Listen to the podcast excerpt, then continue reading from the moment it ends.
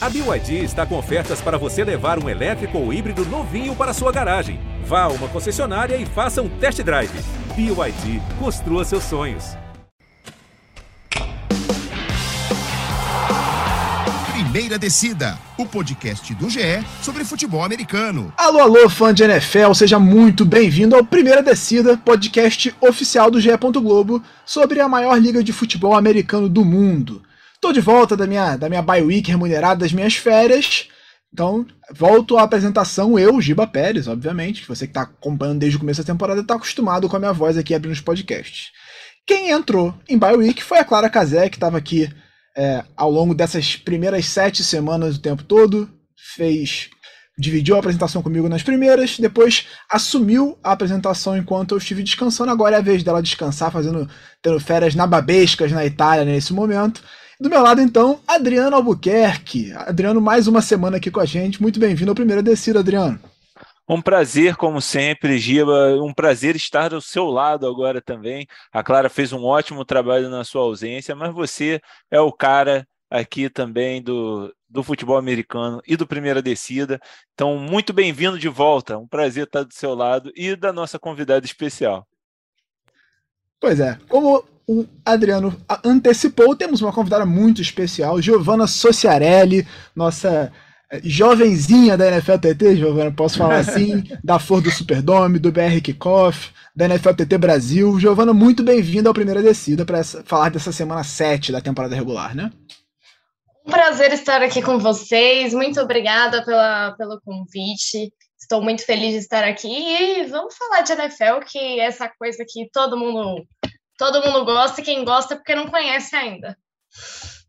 Exatamente. Quem é, ainda não se apaixonou é porque não acompanha ou não entende exatamente o que está acontecendo em campo. É difícil, é difícil entender, então tem que estar tá por dentro, tem que estar. Tá... Então vem acompanhando a gente, ouvindo o Primeiro Descida toda semana. Não esquece de se inscrever no seu agregador de podcast favorito e seguir o Primeiro Descida nas redes sociais, obviamente, arroba no Twitter. Acompanha a gente lá, manda as mensagens, pode mandar pergunta para os convidados, a gente anuncia toda semana quem vai participar do podcast, sempre trazendo alguém que produz conteúdo independente na internet, porque é a galera que gosta de falar de futebol americano. Antes de entrar aqui na semana 7, Gi, eu quero perguntar para você o que acontece com o New Orleans Saints, o seu time nessa temporada. É, quem para você tem que ser o quarterback do New Orleans Saints? Eu acho que essa é a pergunta de um milhão de reais na temporada, né? Eu gostei muito dessa pergunta do o que acontece com o New Orleans Saints, porque nem o Saints sabe o que acontece com ele. Então, assim, eu acho que essa é a pergunta-chave do momento da temporada. E, assim, quem deve ser o quarterback é uma pergunta muito complicada, né? Ah, eu não sei, a gente tem três opções de QB que, se juntar os três, eu acredito que não dá um inteiro, né? O Andy Dalton veio fazendo um bom trabalho ali, assumiu depois que o Winston lesionou. Aí ele entregou completamente duas pick six no jogo, um negócio bizarro aquele momento ali contra o Arizona Cardinals no Thursday Night Football. O James Winston é aquela coisa, né? Escolha de primeira rodada que nunca rendeu na liga. Aliás, escolha de primeira, primeira escolha de draft que nunca rendeu na liga. Já era conta ter dado essa segunda chance para ele esse ano. É, Taysom Hill, que, cara, se o Taysom Hill é quarterback, eu sou uma astronauta incrível, já visitei a Lua, porque respeito muito a instituição Taysom Hill, é, canivete suíço. Acredito que ele é uma boa peça, que ele é uma peça que pode ser bem utilizada no ataque ali, embora tenha minhas ressalvas, mas como quarterback não dá. Então, assim, eu não sei quem, quem pode ser o QB ali. É, tá uma situação bem complicada essa posição. Eu acho que eu entregaria, é, com James Winston voltando, eu entregaria novamente essa posição para ele. Afinal, foi, o investimento foi feito para que ele fizesse esse papel, então o dinheiro foi investido nele para essa temporada. Mas eu já começaria a pensar no futuro. Que futuro? Não temos, mas começaria um novo plano. Fico muito triste que Ian Book não tenha tido mais chances no New Orleans Saints. Mas vamos. vamos, vamos seguir em frente. Que isso, que ele é uma página do passado agora, hein? Tudo. Obrigado. Piada de milhões. Vamos então para o nosso modelo já conhecido por você que acompanha o Primeira Descida, falando sempre um destaque positivo, um destaque negativo, um jogo que chamou atenção por qualquer que seja o motivo, não precisa ser um bom jogo necessariamente, e depois projetar a próxima semana, a semana 8, que começa na quinta-feira, com Baltimore Ravens e Tampa Bay Buccaneers. Então, como sempre, o convidado tem a palavra primeiro. Giovanna Sociarelli, quem é o seu destaque positivo da semana 7 da temporada regular da NFL? Eu anotei dois destaques, eu estava até em dúvida de qual eu ia falar. Mas eu acho que essa semana eu vou ficar com o Baltimore Ravens, que conseguiu pela primeira vez não entregar um jogo no quarto período, o que para mim foi um mérito e tanto desse time para essa semana. Já é uma baita diferença quando você compara com as outras, então eu fiquei muito feliz, eu estava realmente assistindo esse jogo na hora. E eu estava assim, não é possível que o Baltimore Ravens vai entregar mais um jogo, porque o time simplesmente para de produzir no quarto período. Aí eu fiquei pensando, não é possível, de novo, mais uma semana eles vão fazer isso. Quando eles vão entregar, eu falei, caraca, essa semana eles venceram eles mesmos. Perigou, hein? Perigou, hein, Giba? Toda semana, toda semana periga. O Ravens é o, é, teve pelo menos 10 pontos de vantagem nos 7 jogos que rolaram até aqui e conseguiu perder 3. Isso é incrível, assim. Não vou nem entrar naquele, no mérito daquele jogo contra o Miami Dolphins, que foi uma vantagem absurda, que tomou 28 pontos no último quarto, que é uma coisa inacreditável. Mas assim, você ter pelo menos 10 pontos de vantagem, e a maior parte de, de, desses jogos teve essa vantagem já no último quarto, e conseguir perder três desses jogos é, é inaceitável, eu diria. O mais engraçado é que você sempre vê o torcedor do Ravens no Twitter falando, não, porque podia estar tá 7-0, tá, mas podia estar tá 2-5 também, né? Porque ganhou do é. Bengals de 19 a 17, virando no último quarto, e ganhou do Browns também buscando uma virada agora e segurando a onda no último quarto. Então é um time que é, eu falei até, o psicólogo citou aqui, foi, não, foi o psicólogo foi o Bigode, acho que foi o Bigode que citou num dos episódios que eu tava de férias aqui, que é, alguém falou para ele que o Ravens é, é, um time que pode ganhar de qualquer um e pode perder de qualquer um. Eu falei isso no Twitter. Né? É. O Ravens é um time realmente que pode ganhar de qualquer um, você vê, fez um jogo muito bom contra o Buffalo Bills, chegou a ter uma vantagem de 20 pontos sobre o Buffalo Bills, mas também pode perder para qualquer um, porque é um time que não consegue segurar vantagens. A defesa, eu nem, nem critico tanto a defesa, a defesa vem fazendo o trabalho dela, mas o ataque ele simplesmente para de produzir no segundo tempo. Foram zero pontos contra, contra o próprio Bills, por exemplo. Tinha aberto uma vantagem no primeiro tempo e depois parou de jogar. Então é um time que não, não quero nem me alongar aqui muito na corneta, mas é difícil se empolgar com o Ravens nesse momento. Vale mencionar. Eu com Ravens, desculpa. tudo bem, tudo bem. É, vale mencionar que o, o Browns também, cara, eles são 2-5, mas é um time que tá sempre em jogos parelhos, né, cara? E, e assim, é, vão receber o Deshaun Watson lá para décima rodada, décima primeira semana, né? Décima segunda, não lembro agora. São 10 jogos de suspensão que ele tem, que ele tá, né?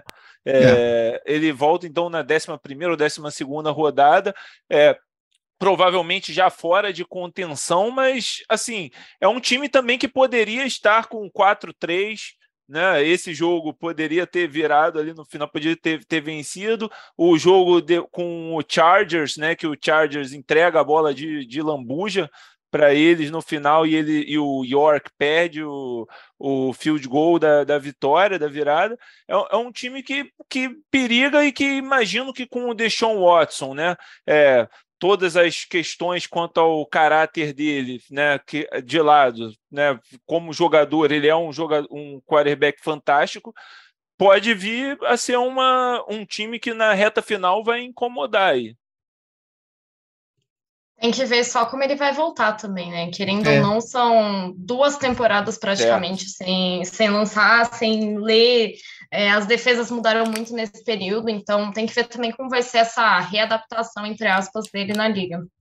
Aí o Watson, é, pelo menos assim, o que a gente viu dele no Texans, ele sempre foi um QB muito talentoso, mas que segurava muito a bola, né? Que é uma coisa que, nesse período em que a gente vê as defesas cada vez mais lançando blitz, pode ser muito perigoso. Apesar de ter uma linha ofensiva muito boa no Cleveland Browns, que é uma, uma das grandes forças desse time. Agora, Adriano, passando para você, quem é o seu destaque positivo dessa semana 7? Bom, eu permaneço então na AFC Norte, porque o Cincinnati Bengals finalmente engrenou né, vinha sendo muito criticado nas últimas semanas. Na semana passada, meu destaque foi o Jamar Chase, e nessa semana não tem como não ser Joe Burrow, foi o melhor jogador no Fantasy, se não me engano, nessa rodada. E aí, Giba, eu te digo, é, Gi, também, que eu essa semana joguei contra Joe Burrow, Jamar Chase e Joe Jacobs. Então você sabe que o meu Aí time complica. não venceu. o time que pegou esses três aí estava muito bem. 481 jardas para Joe Burrow, quase 490, quase 500 jardas. Imagina isso, cara. É, três touchdowns, só foi sacado três vezes, né? O que, para se falando de Bengals, é pouco, é bem pouco. É, e, e, claro, contra um Falcons, que é um time mediano para ruim, mas para o Bengals, né, que estava numa fase mais ou menos, começou mal a temporada, você vê que o, time engrenou. É, Tyler Boyd jogou muito, Jamar Chase jogou muito, Jamar Chase era um cara que vinha sendo muito cobrado, tá jogando bem. É, e agora acho que a única coisa, o único elemento que está faltando para o Bengals engrenar de vez, assim, embalar, é o jogo corrido começar a funcionar. Eles tiveram né, touchdown com o Burrow correndo, com o Mixon, mas o Mixon ainda está abaixo da produção que ele teve no ano passado. Pirine né, quase não é usado.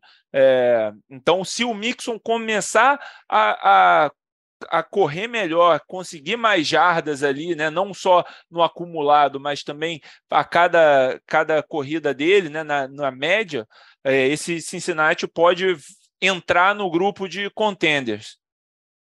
É, eu acho que a, linha ofensiva é, é crucial nesse sentido, né? A linha ofensiva do, do Bengals teve muito investimento nessa, nessa off-season, eles contrataram alguns jogadores, investiram bastante na posição, e o setor não, não engrenou ainda. É natural que tenham um, dificuldades no começo da temporada, até por conta de todas essas mudanças, mas é, acho que isso é o que faz muita diferença para esse jogo corrido não estar tá funcionando tão bem em relação à temporada passada, mas tem um grande corredor, o Mixon é um excelente running back, e tem um, um, ataque muito explosivo, né? Nada como ter os três de volta pro, pro Burrow. Quando, quando Higgins volta de lesão, o Burrow deve fazer, graças a Deus. Porque ele, ele tem Boyd, Chase e Higgins, e aí, cara, quase impossível você conseguir marcar os três. Muito difícil. Passando então para o meu destaque positivo, eu nunca, eu não achei que eu fosse falar isso nessa temporada. Mas o meu destaque positivo é o Seattle Seahawks. Seattle Seahawks que venceu o Los Angeles Chargers por 37 a 23. E assim, você, você quem viu o jogo, quando você vê o jogo, não dá para você dizer que um setor do Seahawks jogou bem só. O time todo jogou bem, ele jogou bem na defesa, fez boas, bom, teve bons momentos defensivos, bons momentos ofensivos. O Dino Smith tá jogando muito bem nessa temporada. É o, é o quarterback com melhor aproveitamento de acerto de passe na liga nesse momento. Foram 210 jardas e dois touchdowns para ele nesse jogo, dois touchdowns para o Marquise Goodwin. Ele não está passando pro, sei lá, pro DeAndre Hopkins. Ele tem o Marquise Goodwin ali. O DK Metcalf estava machucado, inclusive ele se machucou, então deve perder algum tempo. Não sei nem se ele volta nessa temporada. Tava, eu não consegui ver o resultado da lesão, mas parecia que é, podia ser grave. Então você tem um time que tá jogando bem, assim, um time bem treinado que tá fazendo, executando bem. Aí perderam o Rashad Penny, que é running back titular, que estava fazendo um bom começo de temporada, que vinha de uma boa temporada no ano passado. Entra o Kenneth Walker, ele tem 168 jardas terrestres em 23 carregadas, dois touchdowns, uma corrida enorme para basicamente matar o jogo ali contra o Chargers, então enfrentando um time forte, né? Apesar dos muitos desfalques e que se acumulam a cada semana, é inacreditável o que acontece com o Chargers toda a temporada, mas é um time bom. O Chargers é um bom time e ainda assim o Seahawks vai lá, vence e lidera a NFC Oeste, por incrível que pareça, com quatro vitórias e três derrotas. Rams, o atual campeão, 49ers e Cardinals estão piores do que o Seattle Seahawks nessa temporada. Então, um time que muita gente cotava para ter uma escolha alta de draft, para estar tá em processo de reconstrução, nesse momento estaria nos playoffs. É um time que me surpreende bastante nessa temporada. O Seattle Seahawks é aquele, aquele time essa temporada que todo mundo pensa. Quem não avisou, sei lá, tipo, todo mundo olha e fala, claro, tá na semana, é líder da divisão na semana 7, como todo mundo previu. Todo, todo mundo imaginava isso, né? Todo mundo esperava. Eu, eu não sei realmente de, de onde surgiu o Seattle Seahawks. Eu imaginava um time que fosse render muito abaixo do que vem rendendo nessa temporada. É, me surpreendeu ali já na semana 1 jogando contra o Denver Broncos, mas aí você pensa, né? Deu tudo nesse jogo aqui. Agora é o momento que o Seattle Seahawks acaba 1-16. Precisava só se vingar do Russell Wilson e acabou o time, vai ser só aqui. E aí você foi vendo o tempo passar e o Seattle Seahawks foi jogando bem, foi conseguindo boas, foi conseguindo outras vitórias, foi conseguindo ajustar alguns placares, quase ganhou ali do New Orleans Saints, depois ganhou do Arizona Cardinals, agora ganhou do Los Angeles Chargers. Então, assim, é um time que vem rendendo bem, apesar de, do que todo mundo imaginava que fosse o contrário. Eu não sei o que mudou no, no Seattle Seahawks, é, não conseguia realmente render ali com o Russell Wilson, mas talvez tenha acontecido uma, uma mudança de mentalidade muito grande dentro da franquia, que nem agora a gente trocou de QB, então agora a gente precisa reformular isso, a gente precisa começar de novo e a gente precisa de muita atenção nesse processo. E eles estão conseguindo passar muito bem por isso. O Geno Smith é uma figura super simpática, assim, além de ser um jogador que, quando entrava, ele é bem carismático, então ele é uma figura simpática e eu estou muito feliz por ele vir jogando essa bola toda atualmente. Eu estou verdadeiramente feliz pelo Seattle Seahawks.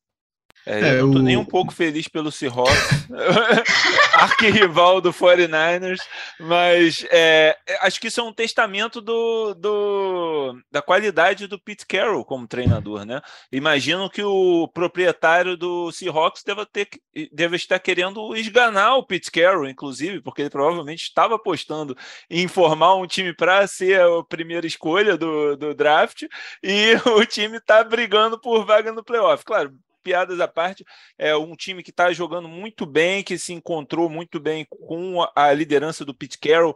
Importante também, gente, acho que o Dino Smith ter tido esse ano passado como titular enquanto o, o Russell Wilson estava lesionado, né, ter tido a, a a, a, guia né, do Russell Wilson também para saber o que, que ele tinha que fazer, entender melhor o sistema. A gente está vendo os frutos agora. Ele teve a paciência ali do treinador para agora ele poder assumir e jogar. Ele, quando jogava no Jets, ele não tinha paciência, ele tinha que vingar naquela hora, né? A gente conhece a torcida de Nova York.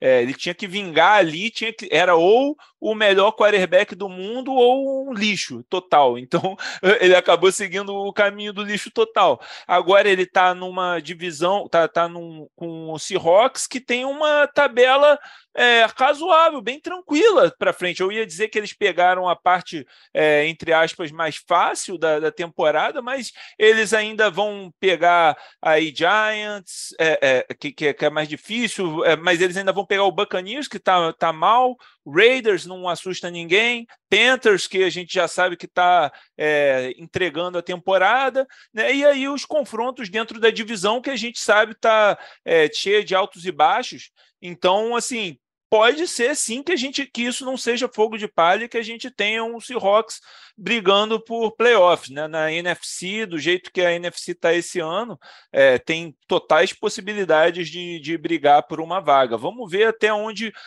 até onde chega. Eu acho que nessa semana agora vai meio que ter uma volta para a terra aí do, do Seattle, mas é, enfim, é, com a vantagem de, de, jogar em casa que eles têm, né? É, com o Lumen Field, aquela torcida ali, não dá para descartar Seattle jamais.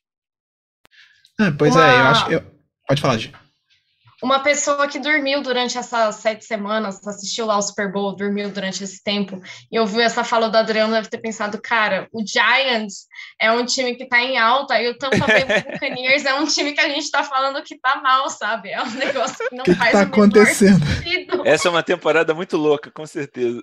O Doutor Estranho Eu... errou muito o feitiço. Errou demais. Ele pô, perdeu a mão completamente. Não, eu, eu acho que o Seahawks é, acho que depois dessa mudança de perder o Russell Wilson e também tirar um pouco da pressão da franquia de, de aquela pressão de ah, let Russ Cook, deixa ele, deixa ele passar, fazer um ataque mais aéreo pro Russell Wilson soltar o braço. Tinha muito essa pressão em cima do Seahawks, de ter um ataque mais explosivo pro Russell Wilson.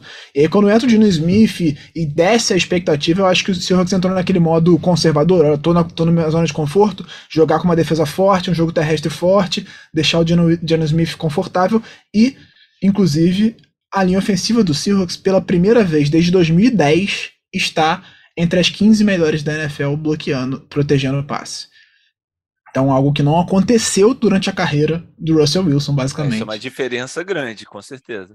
Não, e o problema não é o Russell Wilson, porque claro. em Denver, a, a, linha ofensiva tá funcionando bem até aqui. Então, o problema realmente era o Seahawks que era incompetente na montagem dessa linha ofensiva pro Russell.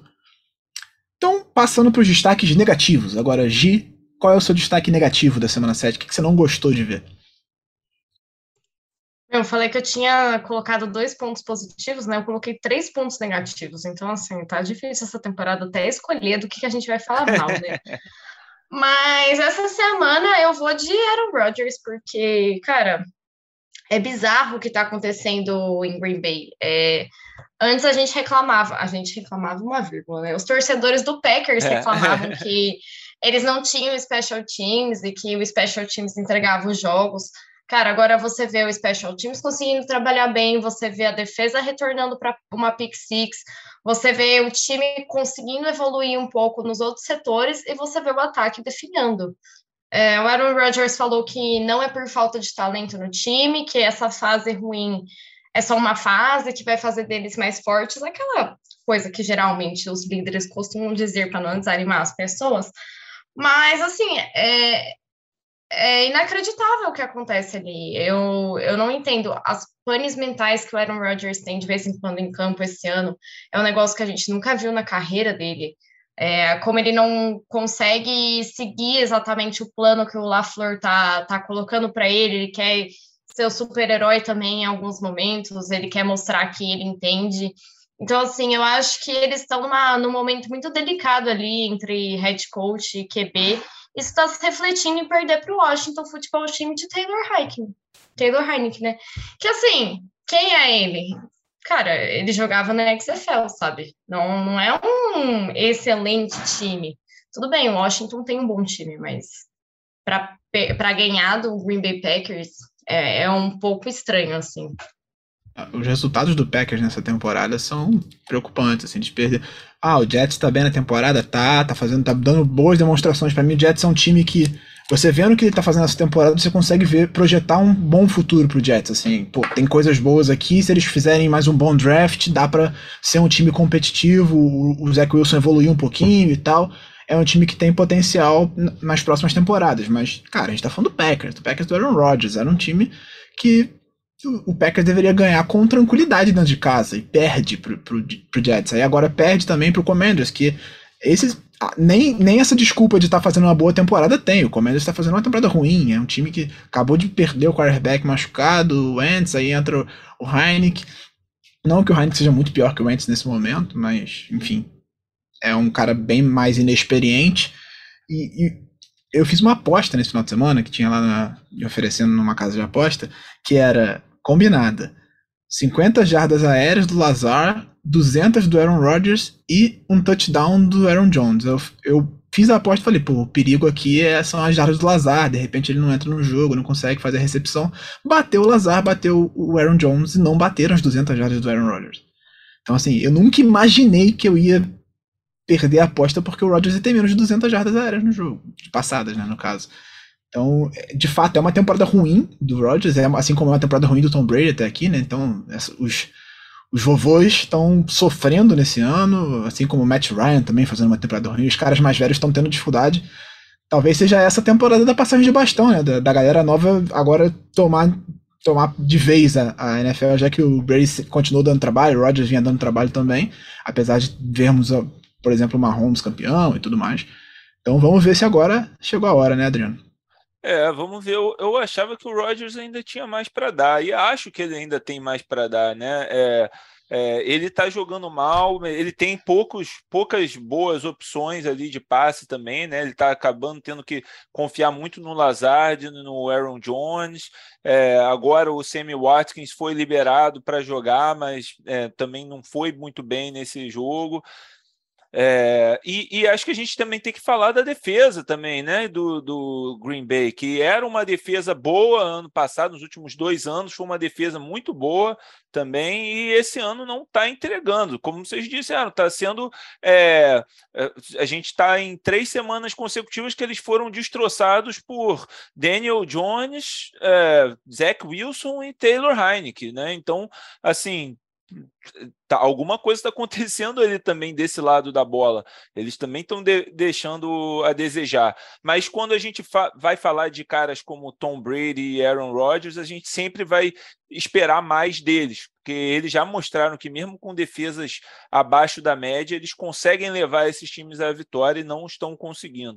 Então, e acho que também tudo que o Aaron Rodgers passou nos últimos dois anos, com o lance da, da de ter mentido sobre estar tá, é, imunizado, aí falar mal da vacina, tudo mais, sei lá o quê, acabou com a simpatia das pessoas por ele, né? Se antes as pessoas torciam muito por ele, ah, cara que não tem um elenco de apoio para ser campeão, ele merece, ele é melhor do que ele é o melhor QB da NFL, mas não consegue o título. Agora acho que a paciência e a, e a simpatia que as pessoas tinham por ele é, deu uma arrefecida depois disso. Então é, ele vai ter que tirar esse time do, do buraco por conta própria, se, é, porque ninguém vai dar muita mão para ele não.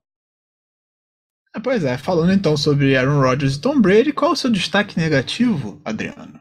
Não, o meu destaque negativo é o Tampa Bay Buccaneers como um todo, porque assim, Tom Brady teve ainda quase 300 jardas no, no jogo e você não pode culpar ele por, por um drop daquele como o do Mike Evans, totalmente sozinho, né, no, no é, para para fazer o touchdown, ele dropa logo no começo do jogo, e aí a partir daí foi, foi ladeira abaixo para o Tampa Bay contra o Carolina Panthers. Carolina Panthers está bem estabelecido, é um time que está é, tancando para pegar a primeira escolha do draft. É um time que desistiu da temporada, demitiu o treinador, mandou Christian McCaffrey e Robbie Anderson para embora, Tá começando com o seu QB reserva, PJ Walker, que também veio da XFL, é, né, é, não era um cara que se esperava muito.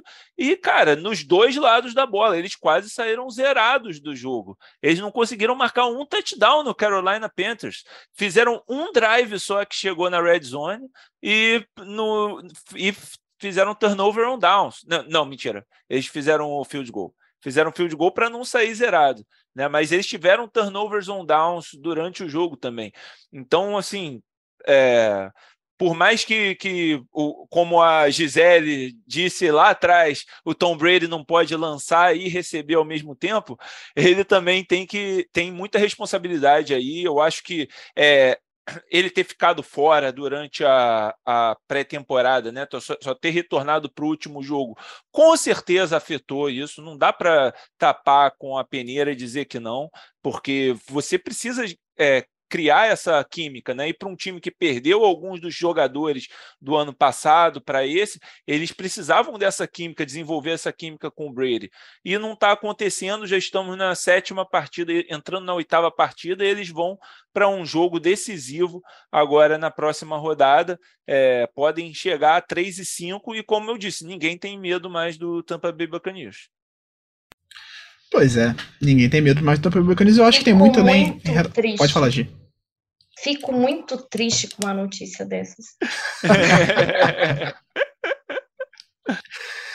É, eu acho que tem muito a ver também com a liderança do Brady. A gente viu algumas polêmicas aí recentemente, essa questão dele ficar fora de treinos para ir em eventos sociais e tal. E aí depois ele dando aquele, aquela lavada na, na linha ofensiva na lateral do campo, com as câmeras filmando. O Brady sempre deu uns, uns pitis na beira do campo, assim, mas Sim. eu acho que é, quando ele dá esses moles e quer continuar dando os pitis com os outros na beira do campo, eu acho que pega um pouco mal. E aí você vai destruindo o vestiário do time. E tem um fator também que eu acho que é crucial, que é a mudança do treinador. Você, você tinha Bruce Arians até a temporada passada e esse ano você tem o Todd Bowles. Nada contra o Todd Bowles. Eu acho que ele, tem, ele é, de fato, ele vinha de boas temporadas como coordenador defensivo e mereceu uma nova chance como head coach. Ele tinha um time muito ruim naquele Jets que ele treinou e, enfim, quando você tem um time muito ruim, a tendência é que você tenha campanhas ruins também. Mas faz muita diferença do que você ter um Bruce Arians, que era um treinador é, muito experiente, com experiência de boas campanhas no Arizona Cardinals, apesar de não ter sido um técnico campeão ainda, e ter ganhado o primeiro título só com o Brady já no, no Buccaneers. Então, acho que isso também é um fator preponderante, porque esse controle do vestiário, o técnico que já não tem tanto, né? E aí o Left Switch também tá, tá tendo umas rusgas com a imprensa, deu uma resposta atravessada para uma pergunta sobre é, análise de dados do, na última coletiva. Então, acho que o clima lá no Buccaneers está todo muito pesado, muito por conta de também o, o Brady tá nessa nesse mais com a cabeça fora do campo do que dentro, né? Talvez a gente possa falar assim. E eu não sei nem o eu não sei nem o que dizer desse jogo, desculpa. É, eu não sei nem o que desse jogo, porque, cara, quando eu vi o placar, eu falei, não é possível que isso está acontecendo. E eu coloquei para ver o que estava acontecendo com o Tampa Bay Buccaneers, porque, assim, é inacreditável você ver um time do Tom Brady não conseguir marcar um TD. E quando eu vi o Tom Brady não conseguir acertar passes, tipo, ele lançava no pé do, dos seus jogadores ao invés de jogar num lugar recepcionável. E eu fiquei olhando aquilo pensando, que, que se passa com o Tom Brady, cara? E aí foi até um meme que eu vi a, uma amiga fazendo no Twitter, que foi o pacto, na verdade, era da Gisele Bündchen. Porque não era nem do Bill Belichick, nem do Tom Brady, porque é um negócio estranhíssimo. E aí você fica com uma divisão completamente sem dono. Você tem três times que estão jogando muito mal, todos os três, e com campanhas muito parecidas. Então, quem vai ganhar a NFC Sul? Qualquer um deles. Porque a qualidade não, e... da NFC Sul tá tão bizarra que qualquer um pode ganhar ali. Ah, o Adriano estava até falando sobre o Panthers tancando e tudo mais, foco na próxima temporada no draft, mas se você parar pra pensar, o, o, o Panthers nesse momento tá um jogo atrás do líder da divisão. Exato, exato. Ele tem uma vitória a menos do que o líder da divisão nesse momento. Então, se o cara lá, né, sei lá, de repente, pedir o Walker começa a jogar muito bem e com a comissão técnica nova encaixa, ele precisa de duas, três rodadas para passar, de repente, os rivais. É só fazer um, uma boa campanha dentro do, dos jogos que restam internamente na NFC Sul e talvez ele possa ir para os playoffs. Então, é, tá muito aberto. A gente viu recentemente na, na NFC Leste termos um time na, na, nos playoffs que tinha mais derrotas do que vitórias. Isso pode acontecer novamente na NFC Sul se continuar assim, né? Porque tá todo mundo jogando muito mal nesse momento. E poucos times ali eu acho que tem potencial de melhorar muito, assim. Eu acho o Saints, o Panthers é. dificilmente vão melhorar muito do que mostraram até agora. O Buccaneers, acho que se continuar esse clima vai ser difícil também, então fica um pouco difícil prever o que vai acontecer. E o Atlanta Falcons também não empolga ninguém, né? É, eu acho assim, cara, é, se o Panthers for para o playoff, é outro owner aí que vai, é, que vai esganar o treinador interino, o Steve Wilkes, porque, pô, a gente fez tudo para pegar a primeira escolha, vocês estão de brincadeira. Mas é, é tá totalmente aberta. A, a, sorte do Tampa Bay é essa, né? Do, do Brady, do Tampa Bay é essa. A divisão tá aberta e eles têm ainda é, o suficiente, provavelmente, para ganhar essa divisão. Começando pelo levanta de fundo que vamos pegar essa semana. Agora, passando para minha, o meu destaque negativo, falar de Kenny Pickett. Eu sei que ele é calouro, eu sei que ele tá começando a carreira dele ainda, e que o ataque do Pittsburgh Steelers não é nada demais. Não era já ano passado com o Big Ben, imagina com um QB inexperiente. Mas os erros que o Pickett cometeu, especialmente o último erro que ele cometeu no jogo, são sinais um pouco preocupantes. Assim, eu acho que é, obviamente, a gente tem que levar em consideração as dores do crescimento. Ele cometeu erros de calouro, mas ele não pode ter uma interceptação daquela naquela situação.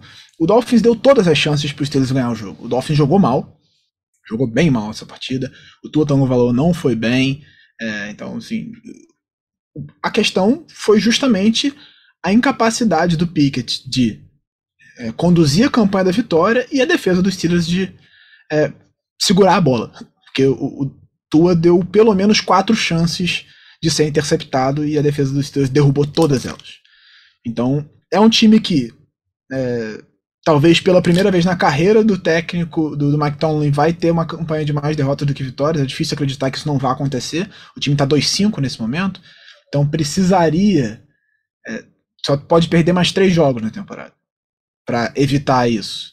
Considerando que Ainda tem algumas partidas bem difíceis pela frente. O Steelers foi segundo colocado na divisão na temporada passada, então tem um calendário que tende a ser mais difícil do que o, o Browns e o, o, Ravens, por exemplo. E o Pickett ele precisa ser mais seguro.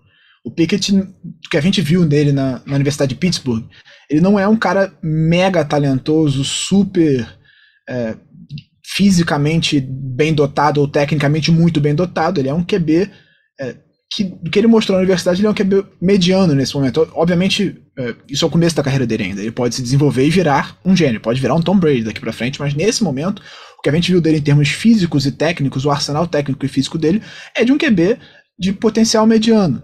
Então, ele precisa ser seguro, ele precisa evitar esse tipo de jogada que foi o que ele cometeu no final do, do Sunday Night Football, quando ele tinha uma desvantagem de 6 pontos e tinha campanha para virar o jogo, ele tinha um pouco mais de 15 segundos, 20 segundos ali, tava na red zone, era só ter um pouco mais de cuidado, ele força um passe em movimento contra a direção do corpo para tentar encobrir um jogador na secundária e dar na mão dele.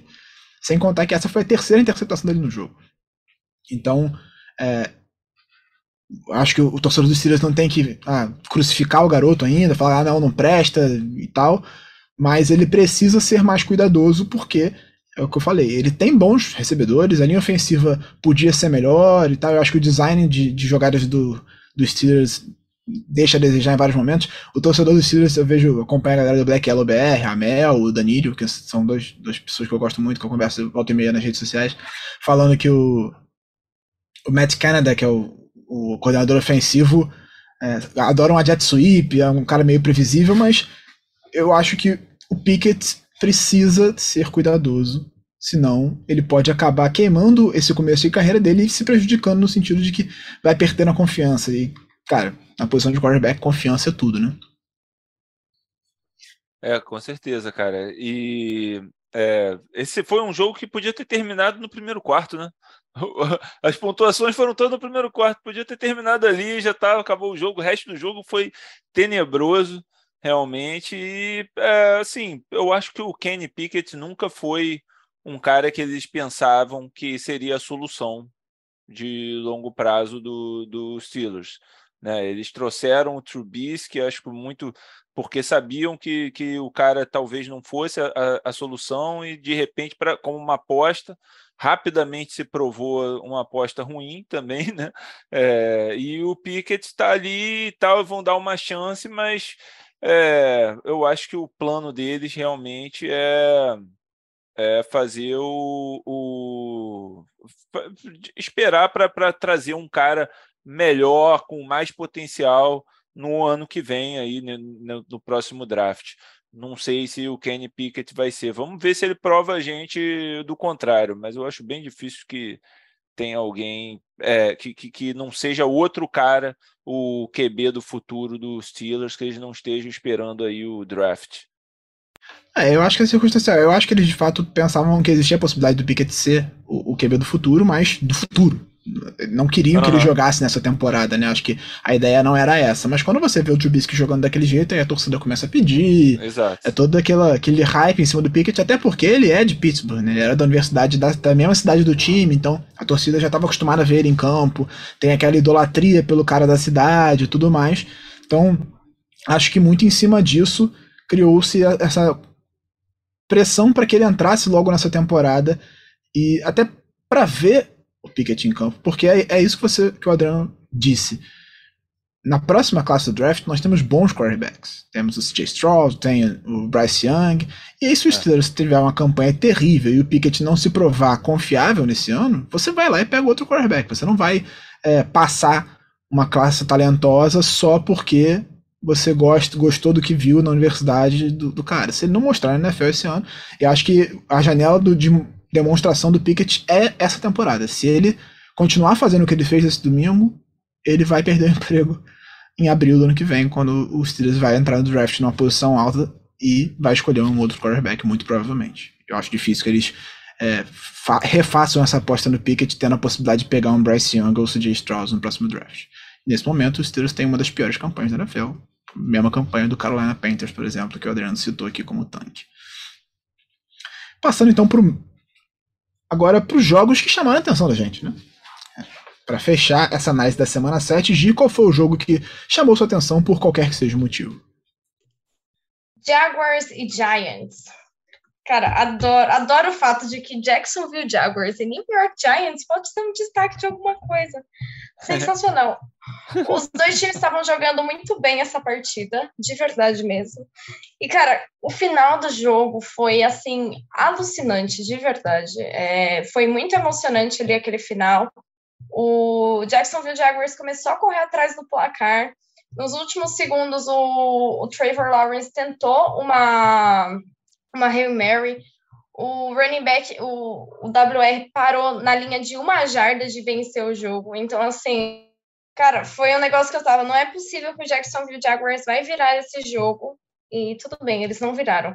Mas valeu o entretenimento naquele momento. Eu, eu tava muito apreensiva pensando, cara, não é possível que o Giants vai conseguir perder esse jogo assim, desse jeito. Não é possível que o Trevor Lawrence vai conseguir virar esse jogo dessa forma porque foi uma narrativa muito incrível ali naquele final. Eu acho que são duas equipes que a gente não esperava bem para essa temporada e que estão conseguindo render de, de uma forma até satisfatória ali.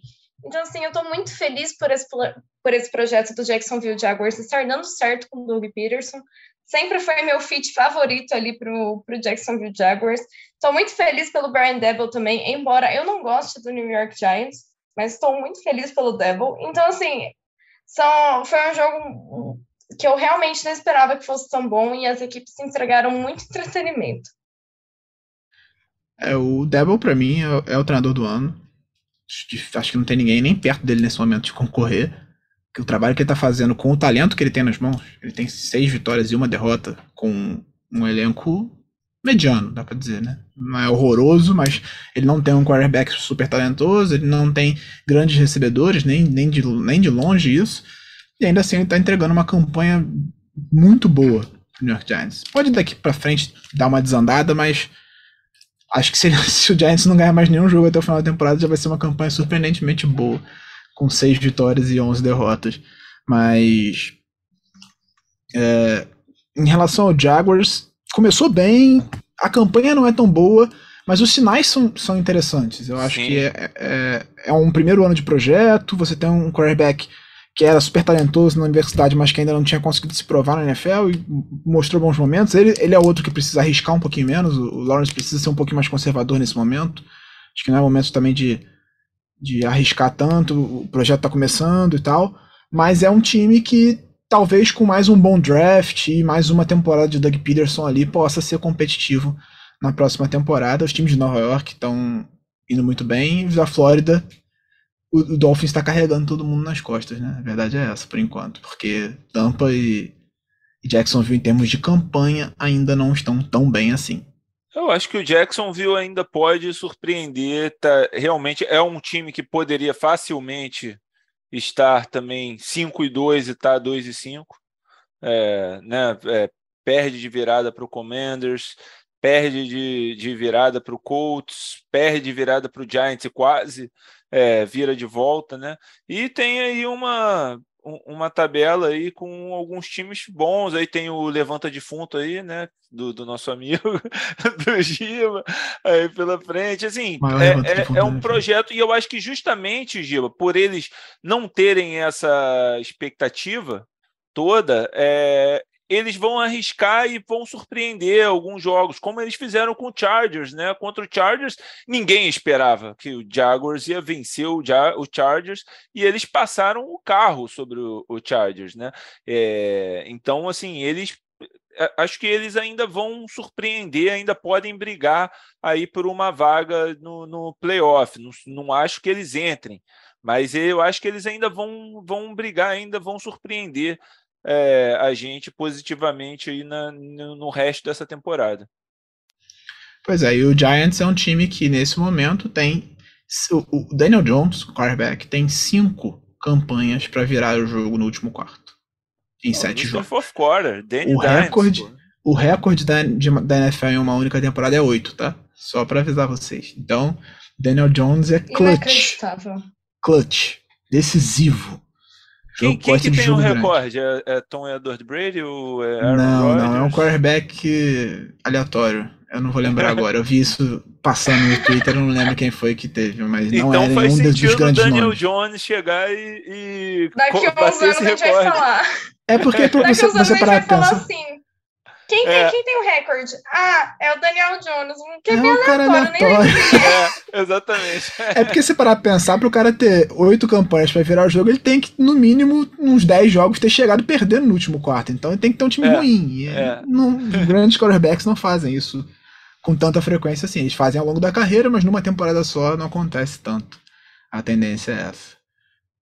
Então, passando pro seu jogo de destaque Adriano, quem foi, qual foi o jogo que você, por algum motivo, qualquer que seja, é, se, se interessou nessa ah, semana? Não, não tinha como ser outro. Acho que o jogo de destaque da semana que todo mundo esperava, Kansas City Chiefs e San Francisco 49ers, né? A estreia de Christian McCaffrey com a camisa do San Francisco. Ele foi até razoavelmente bem para quem não sabia quase nada do, do playbook, né? É, deu para ver assim que com ele o, o time pode ganhar, mas ganha uma dinâmica ofensiva maior. Porém, né, é, um massacre, atropelo do Kansas City Chiefs. Eles, no primeiro tempo, né, até ficaram atrás no placar. A defesa do 49ers começou hum, parecendo que era aquela defesa que começou a temporada aloprando, interceptou o, o, Patrick Mahomes logo na primeira campanha, mas depois daí foi touchdown, touchdown, touchdown, touchdown, touchdown, field goal errado, touchdown, touchdown, touchdown. Eles só tiveram um punch na partida inteira. E assim, quando parecia que a defesa do 49ers tinha conseguido forçar uma terceira para longa e que tinha, pô, agora a gente conseguiu finalmente pressionar o Mahomes, aí, pô, era uma corrida ali com em zona, né, do Jerick McKinnon, Jerick McKinnon, Cara que foi para o 49ers, se lesionou dois anos seguidos e, e foi embora. É, conseguindo 15 jardas. Aí depois um passe em profundidade para o Nicole Hardman. Não, desculpa, era Agora já esqueci se foi para o Micol, para o Juju, é, mas enfim. Foi, foi Juju teve um touchdown já... enorme. Sim, ele teve um touchdown enorme, mas ele, mas, mas enfim, foi numa terceira para longa no segundo tempo, quando o, o 49ers é, para o Valdez Scantling, foi mal, isso, Valdez Scantling, faz mais sentido, é, é uma deep threat, né, o, o MVS. É, então, assim, uma partida irretocável do Kansas City Chiefs contra um time que tinha uma defesa que estava entre as melhores da temporada. É, mostra mais uma vez que o Kansas City é, não pode ser descartado jamais que, que pô, claro, perdeu uma partida para o Bills, que é o Bills numa partida que os dois trocaram muita porrada ali e no final o Bills teve a, a última a, a jogada decisiva no final, mas o Chiefs é o candidato à, à final da AFC junto com, com o Bills, um timaço, o ataque é, nesse jogo acho que pareceu muito mais coeso, muito mais entrosado, né, é, foi uma coisa que no último, no último podcast o Bigode falou muito sobre como eles sentiam a falta do Tyreek Hill. Nesse jogo, você viu a bola sendo bem distribuída entre o Hardman, entre o MVS, é, entre o Juju, Travis Kelsey. Então, ele está ganhando essa. O, o Mahomes está ganhando esse entrosamento com todos eles. Eles continuam sendo capazes de fazer big plays. E o São Francisco, cara, parece assim, essa temporada parece um grande déjà vu do ano passado é, o, o tá na, no mesmo ponto da temporada. O São Francisco estava com 3 e 4 e vinha de uma derrota humilhante, mas para um time bem pior que o Kansas City, que era o Arizona Cardinals, que na época estava invicto, mas estava com o é, Colt McCoy como QB titular no ano passado e outros caras, e foi um jogo onde o Niners errou muito tackle. E esse jogo foi a mesma coisa. O Niners errou muito tackle, é, muitos tackles ruins, e, os times passaram, o, os jogadores do Chiefs passaram como quiseram. E agora o Niners tem o seu levanta defunto pela frente, que é o Rams, né? O seu, seu grande freguês pela frente. Em Los Angeles, Vamos ver se eles é, recuperam, né? Porque o Los Angeles vai vir é, fresco de um, de um bye, né? Vai estar tá tranquilo, vai, vai estar tá descansado e com muita gana de devolver o atropelo que tomou do São Francisco lá no Levi Stadium. Então, é, pode ser que a gente chegue novamente na, na oitava rodada com o San Francisco 49ers 3 e 5. Mas é, eu acredito que, apesar dessa atuação péssima, vai, é um, pode ser um ponto de virada, como a atuação contra o Cardinals no ano passado foi. Passando então para o jogo que eu destaquei, como, como, na semana 7, o último jogo da semana 7. Chicago Bears e New England Patriots. Ontem, quando eu estava montando o roteiro, eu olhei assim antes, antes do jogo, eu falei, ah, acho que esse jogo não vai render nada, né? E por incrível que pareça, foi um jogo bem interessante com várias coisas legais. Primeiro, acho que o Bears finalmente fez um bom trabalho preparando um plano de jogo para Justin Fields. Ele fez, ele jogou muito bem por quê? Porque o jogo funcionou para ele. A linha ofensiva deu tempo em algumas situações, o jogo terrestre foi muito bem. Ele foi bem protegido, ele arriscou passes em profundidade. Óbvio, ele vai ter dificuldade, em algum momento ele vai travar umas leituras, ele vai ficar muito tempo no pocket, sofrer um sec. Ele é um jovem, tá na segunda temporada dele, com a segunda comissão técnica diferente, então a tendência é que ele tenha de fato dificuldade. Mas o time vinha fazendo um trabalho muito ruim de preparar o terreno para que ele conseguisse explorar as qualidades dele e proteger ele no que ele tem dificuldade. Nesse jogo contra, contra o Patriots, isso não aconteceu. O Bears jogou muito bem, jogou muito bem mesmo, tanto na defesa quanto no ataque. Amassou o Patriots na trincheira, ganhou jardas terrestres com o David Montgomery, com o Khalil Herbert e o Justin Fields correndo quando precisava, passando quando precisava, encontrando os alvos dele e amassando o Patriots com uma vitória completamente dominante. Eu não esperava isso, é, era um time que não vi empolgando. O Bears tá fazendo, acho que, acho que é o terceiro prime time do Bears na temporada e todos os outros dois foram terríveis. Então a expectativa era realmente muito baixa. E o Patriots que vinha de bons jogos, né, desde que o Mac Jones machucou. Porque o ataque não vinha fazendo muitas coisas antes disso, com o Mac Jones e o Bailey Zapp, depois que entrou, o ataque deu uma explodida. Começou com o Mac Jones, três campanhas, nenhum ponto, e a torcida começou a gritar Zap, Zap, Zap, Zap. Entra o Zap, duas campanhas, dois touchdowns. Aí começou né, a rede social em profusão. Ih, já era Mac Jones, perdeu o emprego, curtiu o Cat Online, etc. É. E aí, logo depois disso, foi só ladeira abaixo. O Zep teve duas ou três interceptações, foram acho que duas interceptações e um fumble. Deu tudo errado pro ataque do Patriots. E agora eu acho que o torcedor do Patriots não sabe nem quem vai ser o quarterback na próxima semana, né? Porque o Mac Jones foi, entre aspas, barrado. O Bill Belichick não fala nada, né? Como sempre. Perguntaram para ele se o Mac Jones tinha, tinha saúde para jogar o jogo inteiro. Ele falou: Bom, ele não jogou, isso é uma pergunta hipotética. E não respondeu. Aí uhum. perguntaram se vai ser titular ou reserva, ele também não respondeu. E, enfim, eu imagino que vai continuar o Mac Jones. Acho que não tem fundamento botar o Belizep titular nesse momento, a não ser que o Mac Jones esteja ainda machucado. Acho que correram muito com essa lesão dele, porque a, o, o, reporte na época, né, a, a, notícia era de que ele tinha uma, uma, uma, uma, torção alta de tornozelo, que leva, sei lá, seis a oito semanas para recuperar, e ele em quatro tá, tava em campo. Então, acho que não, não faz sentido o que fizeram e colocaram ele em risco até por causa disso. Mas, para mim, o cara foi o calor ofensivo da temporada passada e o Belizep é um, é um calor esse ano que jogou três jogos. Assim, não tem por que você barrar o Mac Jones nesse momento. Bom, é, Giba, eu sei que quando o Bailey Zapp marcou o segundo touchdown, eu entrei no waiver wire do meu fantasy, botei 10 dólares para pegar o, o Bailey Zapp. No final do jogo, eu desfiz essa movimentação e botei 5 dólares para pegar o Justin Fields. É basicamente isso, esse jogo de altas emoções que, que teve ontem. Olha, o, o plano de jogo para o Justin Fields ontem foi muito melhor comparado ao da rodada anterior, né? Aquele jogo sofrível dele contra o Commanders. É, ele ontem mostrou evolução e é isso. É, é, ele foi liberado para jogar mais fora do pocket também, né, cara? A correr mais com a bola, que é o, o, natural dele, é onde ele brilha e é onde ele tem muito potencial. E eu acho, assim, outra coisa, outro movimento que o Weber Flux tem que fazer é, é finalmente tirar o deixar o Montgomery como é, reserva e, e, oficializar o Herbert como o running back titular, cara. Esse cara, sempre que ele entra em campo, ele corre com um propósito, com uma força, cara, que, que é, é incríveis. Assim, ele está com os mesmos jogadores na, na linha de frente, não trocou a, a linha ofensiva entre um e outro. Ele consegue mais jardas por média e no agregado do que o do que o David Montgomery.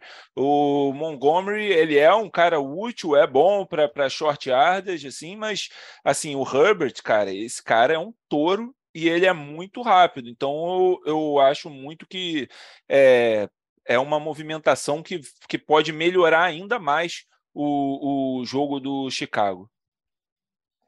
Inclusive, o Chicago Bears estava entre as minhas opções de, de pontos positivos, justamente por essa melhora do ataque que vocês falaram.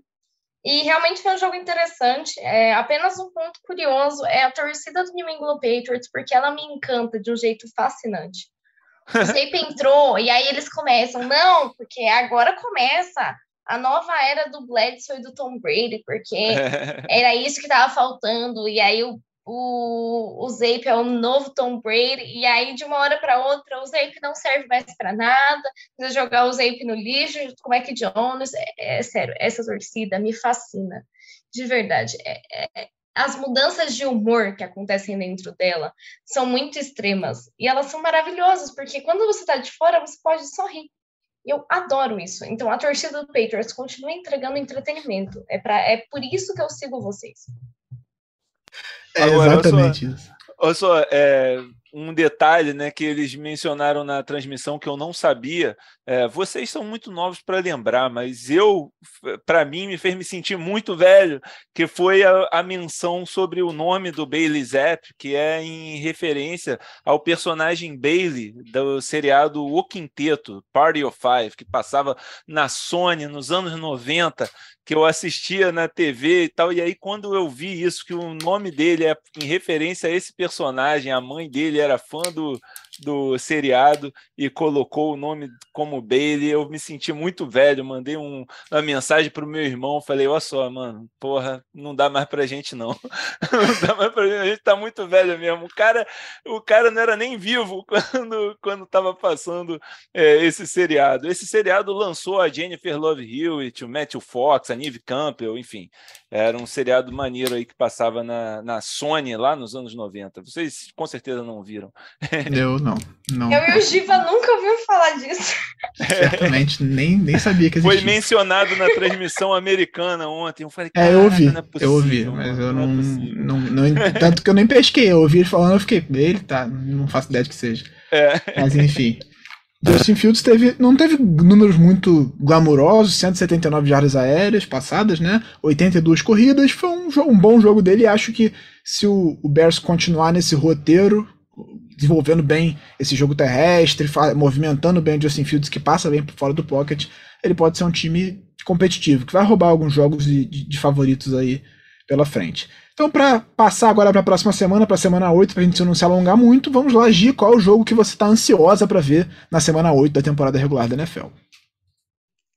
Olha, eu olhei a lista e falar que eu tô ansiosa por algum jogo é uma palavra um pouquinho forte.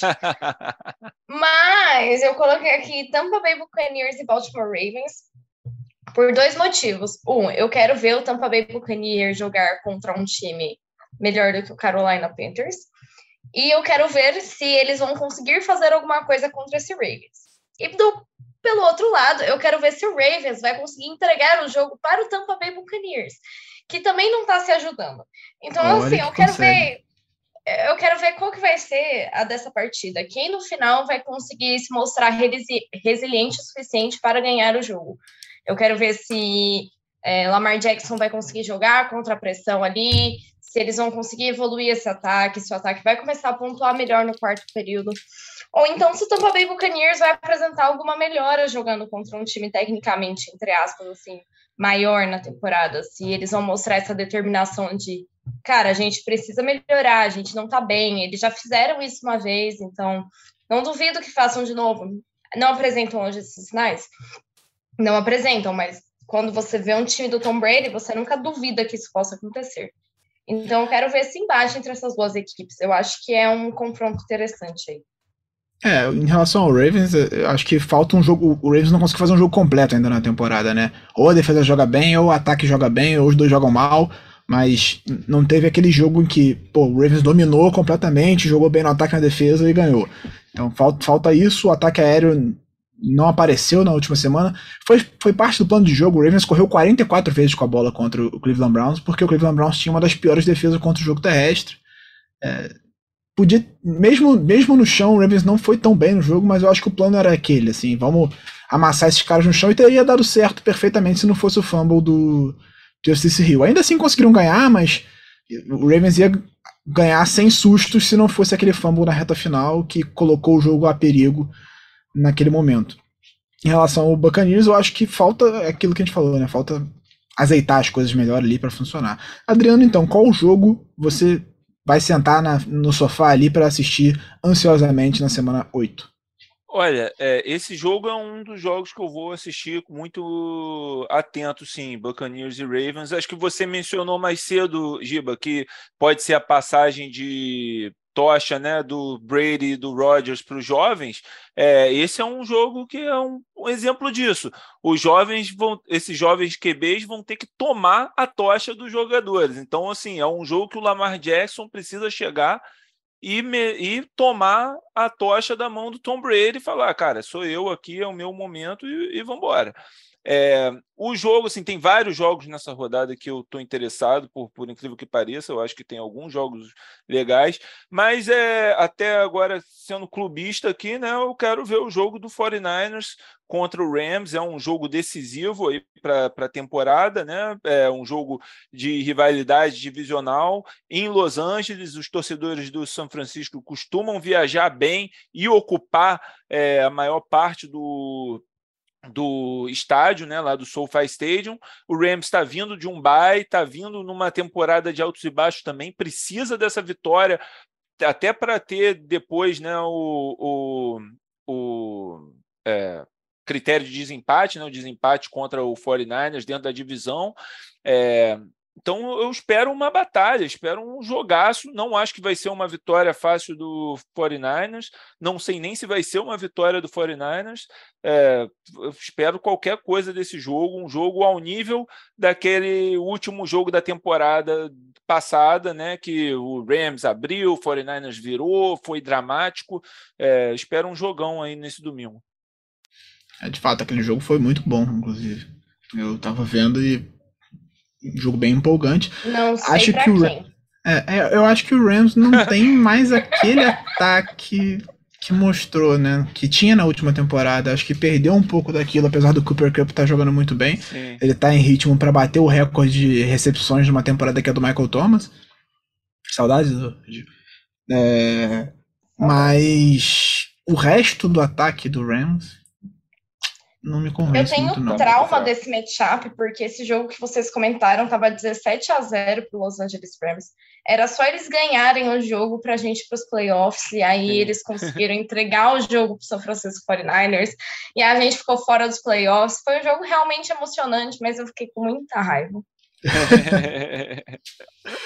então, o meu jogo de destaque da semana 8 é Giants e Seahawks. Acho que se, se, se, alguém fosse lá na semana 1 e falasse pra mim, você vai destacar Giants e Seals, eu não, tô, fui trabalhar bêbado provavelmente. Mas Giants e Seahawks é um jogo bem interessante. É um jogo que a gente tem um time de um lado que tá 6-1 na temporada, que tá mostrando uma defesa é, muito bem treinada pelo Wink Martindale, que é um coordenador defensivo excelente, com um jogo terrestre muito bom nas mãos do Saquon Barkley e um time que encontra formas de vencer. A verdade é essa, o Giants vem encontrando formas de ganhar. Não tem recebedores, não tem um QB confiável, a gente já falou isso aqui durante o episódio, mas é um time que vai se reinventando, vai buscando viradas no, no último quarto, sofrendo e chegando e nesse momento é o, o time de segunda melhor campanha na Conferência Nacional, atrás só do Philadelphia Eagles que está invicto. Então, quero ver esse Giants em campo contra o Seahawks, que também é um time que ninguém dava nada e que está liderando a divisão dele contra três times que consideraram consideravam melhores do que ele no começo da temporada, com um quarterback que ninguém, ninguém esperava muita coisa, que está jogando muito bem, um ataque que está encontrando bons momentos, uma defesa boa nesse momento do Seahawks e com calouros brilhando, né?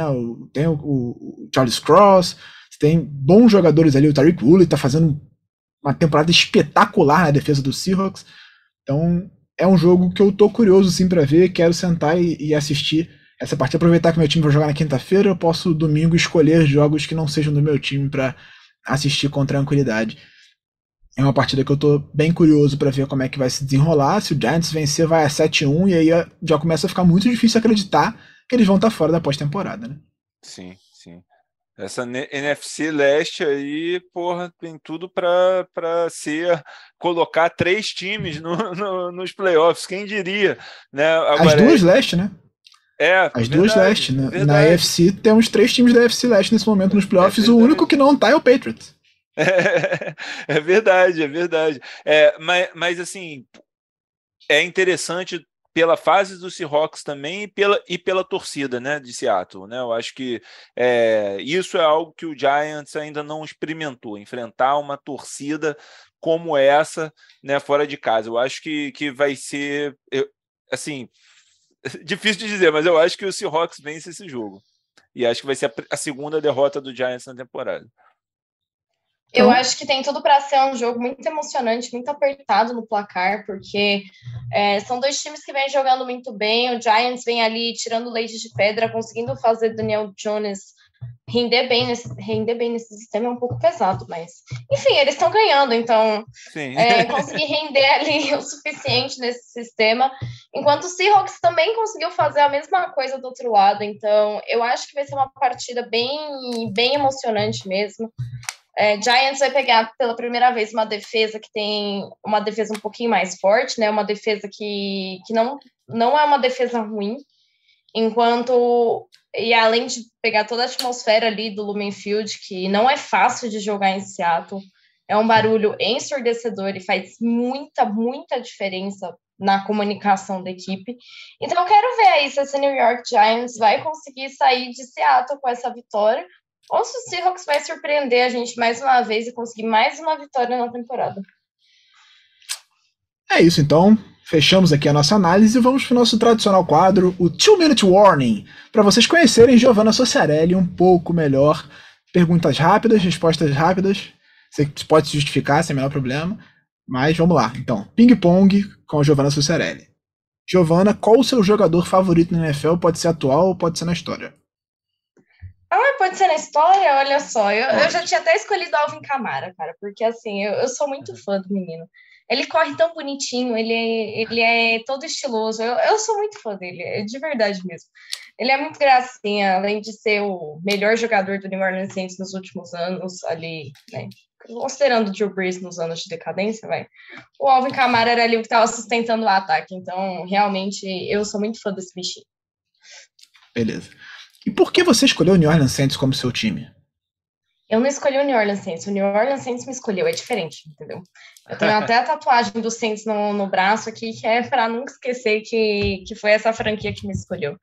É, não tem um motivo. Um dia eu estava assistindo e eu me apaixonei pelo, pelo trio é, Drew Brees, Mark Ingram e Alvin Kamara. É, não tem uma explicação lógica para isso eu gostei muito da franquia logo de cara e era um trio muito carismático e eu acabei ficando, ficando apaixonada pelo time e acabou virando completamente minha válvula de escape para tudo. Então, o Saints é muito, muito importante para mim. Um jogo marcante para você, É, nesse eu não vou ser clubista. É, Chiefs e, é, Kansas City Chiefs e Los, e Los Angeles Rams em 2018. Aquele jogo que foi 40, 48 ou 43, eu, eu já até esqueci o placar, gente. Acho que foi 54 a 51, não foi não? Obrigada, 54 a 51. Eu tô ficando doida já. É, esse jogo foi. Eu sempre falo que ele foi a virada assim da Giovana, fã casual de NFL, para Giovana viciada em NFL. Porque foi uma partida absurda, com ataques absurdos ali. Gente, Jared Goff com um ataque absurdo. É bizarro. Mas, Mas foi uma partida muito louca, muito insana. Foi a primeira vez que o time passou dos 50 pontos e acabou perdendo a partida. Então, eu realmente me, me conectei muito forte com a liga ali naquele, naquele momento. Se você pudesse ter um jogador em atividade no seu time, qual seria? Lamar Jackson, sem sombra de dúvidas. Eu acho que não precisa nem justificar isso daí. Ele, ele é especial demais. Esse eu sabia, eu sabia. eu sou muito Eu sempre vejo você falando, eu sempre vejo você falando do Lamar nas redes sociais, eu imaginei que fosse. E por o último. Fofo não tem como, ele, ele é muito diferente. Muito diferente. Por último, se você pudesse mudar o resultado de um jogo na história da NFL, qual seria esse jogo? É, Saints e Rams, o, a final de, da NFC, com aquela, chama, aquela não chamada de, de, de pass interference, com certeza seria aquele jogo que eu mudaria, porque para mim o New Orleans Saints ele tinha time para ganhar o Super Bowl. O, o New England Patriots não era aquela bola toda ofensivamente falando, o meu ataque era um pouquinho melhor ali. A defesa do Saints e a defesa do Patriots eram defesas absurdas, mas eu acho que tinha tudo para ser o nosso Super Bowl. Eu acho que os astros estavam alinhados para o nosso Super Bowl até que a zebra decidiu que não. E seria o, o título para encerrar a carreira do Drew Brees é, no auge. Ele já não deveria ter voltado a jogar ali depois daquela temporada, mas ele ainda foi ali no sacrifício para tentar ajudar o time. Então, realmente seria essa partida que, a que eu mudaria, porque mudou completamente a história dos últimos anos aí da franquia. Então é isso. Muito obrigado, Giovana, pelo, por aceitar esse convite, por participar aqui do Primeira Descida. Foi um prazer ter você. A resenha se alongou, foi muito divertido. E aí o microfone é seu, faça seu jabá, onde é que as pessoas acompanham o conteúdo que você produz. Esteja à vontade no Primeira Descida, Gi. Ah, queria agradecer muito o convite. É, eu fiquei muito feliz de participar aqui com vocês. É, quem quiser me seguir aí nas redes sociais, arroba com dois is, underline Sociarelli. É, estou sempre mais ativa no Twitter, mas no Instagram vocês conseguem acompanhar a minha vida um pouco de atleta. É, eu jogo flag futebol, só para deixar a informação aqui. É, estou sempre online no BR Kickoff, fazendo lives sobre as semanas. Na última semana está um pouco complicado por causa da faculdade, mas a gente vai dando jeito por aí. Estou sempre dando os meus pitacos no Twitter, então definitivamente NFL é por lá que vocês vão me encontrar. É, Flor de Superdome, eu e as meninas produzimos um conteúdo muito legal sobre o New Orleans Saints. Somos só meninas produzindo sobre o time. A gente encontrou aí esse lugar para ficar à vontade para falar sobre o, time que a gente ama. E também a NFL Twitter Brasil, que provavelmente o psicólogo falou sobre isso aqui, mas é uma página independente para quem quiser mandar o seu texto, seu podcast, que a gente divulga por lá, a gente posta. Então, assim, é uma página que é mais para quem quiser postar do que nossa mesmo. A gente apenas tem o trabalho de colocar no ar. Então, é isso meu trabalho. Show, muito obrigado, Gi, por mais, mais uma vez por participar aqui do Primeiro Decida. Adriano, muito obrigado pela companhia mais uma semana. Semana que vem a gente se reencontra, porque a Clara Casé ainda vai estar com o chinelinho dela lá passeando na Itália, então teremos mais um episódio juntos. É isso, estamos de volta semana que vem, Giba. Um abraço para todo mundo. Obrigado, Giovana, pela presença mais uma vez. Abrilhantou esse episódio. Até a próxima, gente. Então, você que veio até aqui, muito obrigado pela audiência, muito obrigado por acompanhar o primeiro Descida. Não se esqueça, toda terça-feira, ali na hora do almoço, no começo da tarde, tá um episódio quentinho para você no ar, trazendo tudo de melhor que aconteceu na última semana e projetando, claro, a próxima rodada da NFL. Fique com a gente, siga o primeiro Descida nas redes sociais, arroba pode um numeral Decida. E claro, participe, mande perguntas, mande comentários para a gente trazer aqui no podcast. Suas opiniões são sempre muito bem-vindas. Até a próxima semana, na rodada 8 da NFL. Forte abraço, até a próxima.